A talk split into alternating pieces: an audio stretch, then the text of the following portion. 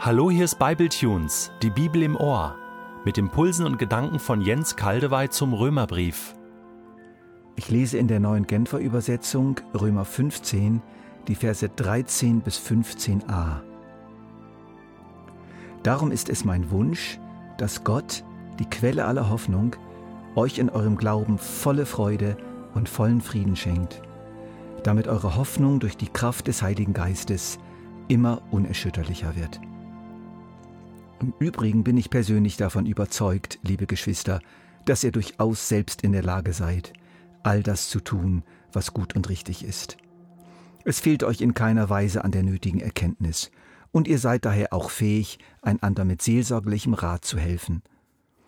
Wenn ich euch trotzdem geschrieben habe, und teilweise sogar recht offen, dann deshalb, weil ich euch einige Dinge in Erinnerung rufen wollte.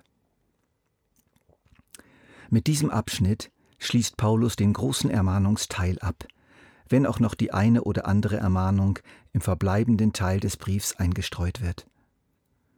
Der Gott der Hoffnung aber erfülle euch mit aller Freude und allem Frieden im Glauben, damit ihr überreich seid in der Hoffnung durch die Kraft des Heiligen Geistes.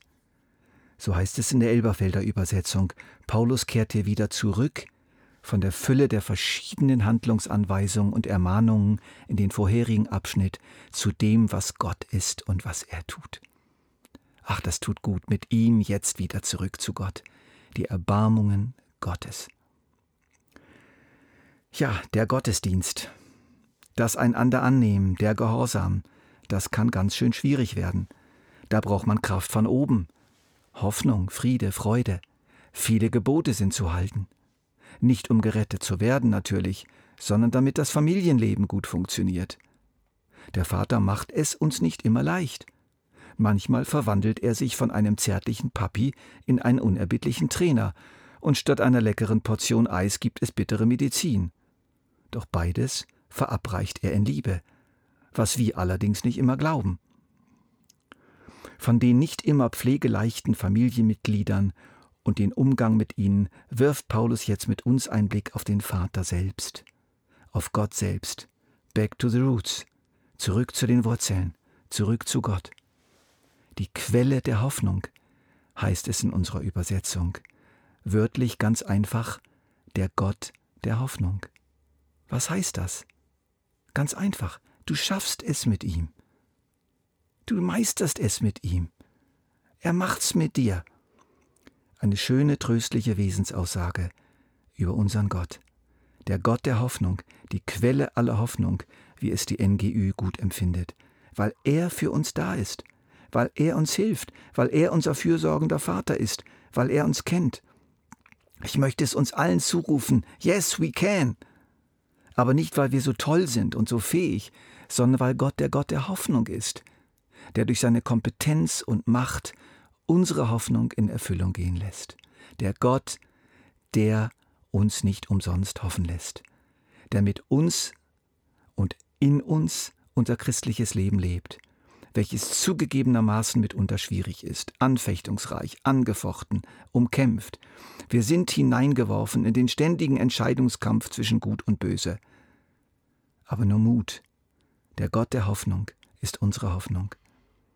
So wünscht sich Paulus, dass dieser Gott der Hoffnung und in unserem Glauben volle Freude und vollen Frieden schenkt, damit diese Hoffnung in uns durch die Kraft des Heiligen Geistes immer unerschütterlicher wird.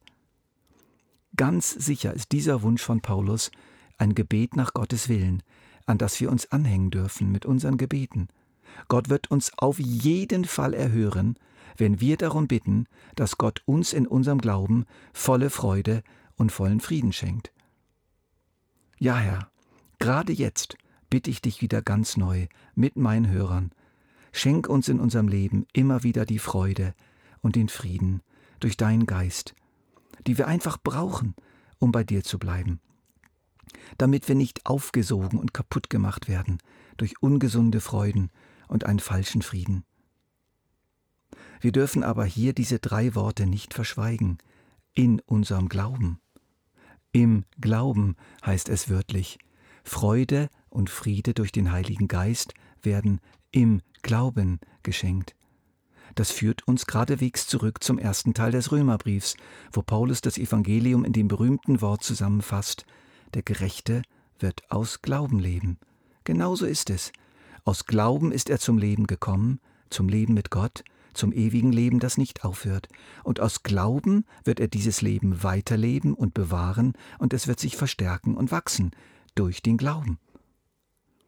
Der Glaube ist die Luke in der Tür unseres oft engen und dunklen Lebens, das sich manchmal wie ein Gefängnis anfühlt. Die Luke, durch die Gott uns das hineinreicht, was wir brauchen, um zu überleben und unseren Mitgefangenen zu dienen. Glau der Glaube ist unsere nach oben ausgestreckte offene Hand, die von Gott empfängt, was er gerne hineinlegt. Der Glaube ist das tapfere, beharrliche Warten auf Gott in Zeiten, wo er sich scheinbar verbirgt. Der Glaube ist das Vertrauen, dass Gott tatsächlich mein Vater ist, der für mich sorgt und mich nicht im Stich lässt. Der Glaube ist aber auch die ständige Rückkehr zum Wichtigsten und zum Wesentlichsten. Gott hat sein Sohn für mich gegeben, mit der Folge, dass ich freigesprochen bin von aller Schuld, von Gott adoptiert bin, mit seinem Geist beschenkt bin und zu ihm in seine Herrlichkeit unterwegs bin. Darum ist es mein Wunsch. Noch einmal das Originalzitat, dass Gott, die Quelle aller Hoffnung, euch in eurem Glauben volle Freude und vollen Frieden schenkt. Ja, Herr, wir springen hinein in diesen Wunsch und machen ihn uns zu eigen. Wir preisen dich, weil du ihn erfüllen wirst. Nun kommt noch ein Wort von Paulus, das mir sehr gut gefällt. Es ist so voll von Respekt und Vertrauen zu den Glaubensgeschwistern in Rom. Schon im ersten Kapitel bei der Begrüßung hatte Paulus ja erklärt, er würde sich über einen Besuch in Rom auch deshalb freuen, um durch den Glauben seiner Mitchristen in Rom gestärkt zu werden. Diesen Gedanken setzt er hier fort. Im Übrigen bin ich persönlich davon überzeugt, liebe Geschwister, dass ihr durchaus selbst in der Lage seid, all das zu tun, was gut und richtig ist. Paulus traut den römischen Christen, obwohl sie noch recht am Anfang stehen und viel Unterweisung nötig haben, echt etwas zu. Er macht selbst ernst mit seinen Aussagen vom 14. Kapitel. Ob jemand mit seinem Tun bestehen kann oder ob er nicht besteht, das zu beurteilen ist einzig und allein Sache seines Herrn, dem er verantwortlich ist.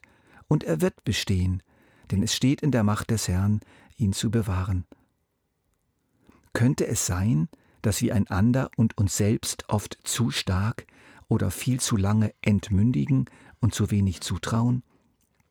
Könnte es sogar sein, dass wir durch unser Misstrauen den Glauben des Mitchristen hemmen, während wir ihn durch Vertrauen beleben würden?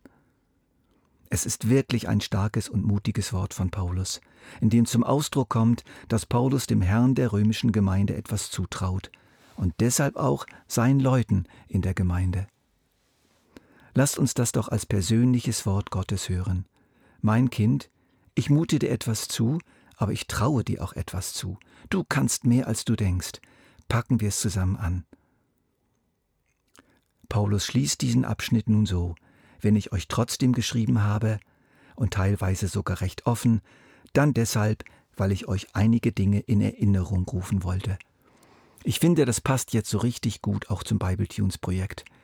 Liebe Hörer, viele von euch wissen ja schon eine Menge über die Bibel, über den Glauben.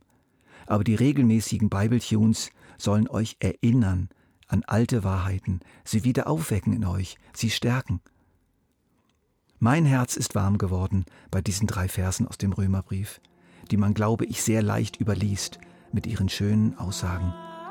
Gott ist der Gott der Hoffnung. Rechnet hoffnungsvoll mit ihm auf dem Weg der Nachfolge.